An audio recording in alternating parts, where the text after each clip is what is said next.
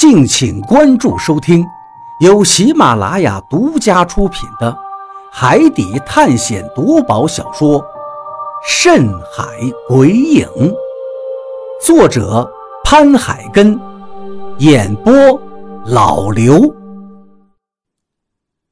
第四十九章，屋舍。精怪的麻烦解决了，接下来我们决定在原地休息。因为眼前这座山实在太大了，估计今天晚上很难走得出去。而且这山里既然能遇到刚才那个精怪，谁知道前头会不会再遇到更可怕的东西呢？用何洛的话来说，精怪之类都是有地盘意识的。那意思就是说，既然这个地方有这么一只蛤蟆精存在，那就意味着。不会有别的精怪敢来这里。相对而言，现在的这里反而是比较安全了。大家都觉得何洛说的有道理，于是都赞成了他的建议。雷森安排部下轮流守夜，我们就在原地支起了帐篷。都因为赶了一天的山路，累得够呛，一身的疲惫，所以大家往帐篷里一躺。没多久就睡着了。这一夜果然是十分太平，我们一觉睡到了太阳高照。走出帐篷，我们才发现，原来我们已经身处这座大山的山顶位置了。放眼望去，整座海岛几乎都能映入眼底。只见四周是一座座山峦，密林遮盖，郁郁葱葱，却唯独没有见到。金光闪闪的金山。看到这儿，我对比利说道：“我们怕是找错地方了，这里没有金山呀。”这时，比利的脸上也露出了失望之色，不过他似乎还有些不死心。你说金山会不会被树林遮住了呢？我苦笑了一下，道：“你认为呢？”一座金山能长出树吗？比利听完之后也苦笑了一下，叹了一口气。显然，他知道我说的是对的。如果这座岛上真的像传说中记载的那样，有一座金山存在的话，那现在我们肯定能一眼看到它。可是现在入眼看去，只有茫茫的绿色林海，显然是不对的。或许这里就不是元桥仙山呢，又或许元桥仙山上并没有所谓的金山。但我们还是比较相信海图中记载的，毕竟我们一开始就是奔着海图记载而来的。如果我们连海图都怀疑有假的话，那就等于我们曾经相信的一切都可能是虚构的。也正因如此。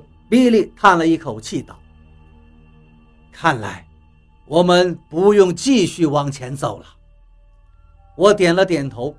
眼下已经可以证明这座岛屿上没有金山，那接下来自然就可以打道回府了。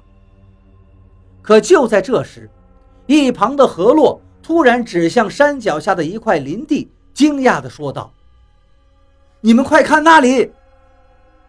听到这话，我们赶紧顺着他指的方向望了过去，都是一愣。房子。只见山脚下那片林子里有一块空地，空地上有好几座像是茅草堆一样的东西。虽然它远在山脚下，但是我们还能一眼认出来，那一定是茅草屋。是的，确实是茅草屋。既然有茅草屋，那不就说明那里面住着人吗？这一下大家都震惊不已，面面相觑之后，惊讶道：“难道这里真的有人？”这时，比利说道：“走吧，我们下去看看，正好还可以问问他们，这里到底有没有金山。”对于这座岛上是否真的住着人，每个人都很好奇。既然比利想下去询问一番，大家自然也就同意了，都想一探究竟。现在是白天，加上又是下山，所以行走起来快了不少。脚下的这条山路，也确实是通到山脚下那片茅草屋的方向，这也更加证明了那里有住人的可能。大概花了二十多分钟的时间。我们终于来到了山脚下。此时，我们站在一个小山坡上，往前方看去，不由得全都惊讶地张大了嘴巴。只见眼前是一片较为开阔的平地，绿草盎然，绿树成荫。绿地旁边还有一小片湖泊，湖水波光潋滟，清澈见底。四周青山环绕，峰峦雄伟。真是个世外桃源之地，我从没有见过景色这么美好的地方，宁静祥和的，犹如一幅山水画，画的是不存在于世间的一处仙境。这里真的像一处仙境，与世隔绝的仙境，从未受到过现代文明的破坏和污染。空气是那么清香，天空是那么蔚蓝。湖水是那么清澈，一切都是那么美好，大家都不由得陶醉了，一个个惊叹着：“这是哪里？太美了！”张广川开玩笑道：“比利，咱们干脆也别去找什么不老药了，直接在这儿养老算了。”比利一翻白眼道：“这深山野岭。”你想在这里活到老吗？我们可是想回到城市里去。就在他二人说话间，一旁的雷森突然一指另外一个方向，惊叫道：“你们快看，真的有房屋！”一听这话，大家都是一愣，赶紧顺着他指的方向看过去，目光穿过那片湖泊，又穿过了一大片草地。果然，在那里露出了几栋茅草屋，房舍点点，四周绿树环绕，离我们这个地方还有些远。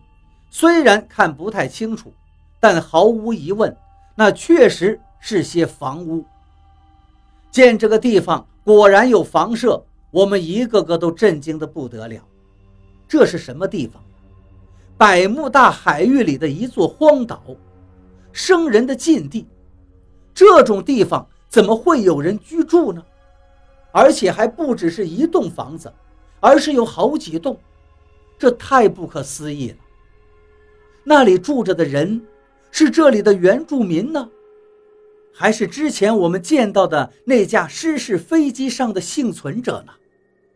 因为他们无法离开这里，所以就在这过着世外桃源般的田园生活。这时，张广川兴奋地对比利说道：“你看，你看，我没说错吧？这里完全可以养老。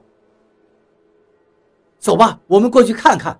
我也很想知道这儿住着的人到底是什么人。”我提议道：“其实大家都对前方那几栋房屋里生活的人充满了好奇，都想过去看看，那到底是什么人。”打定了主意。我们赶紧朝房屋的方向赶去。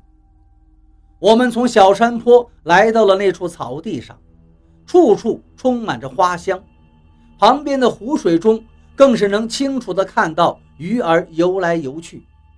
如果不是为了去看前面的房子，我们肯定就想停下来抓几条鱼烤了，先填饱肚子。又走了十几分钟，那几栋房屋。终于清楚地出现在我们的面前。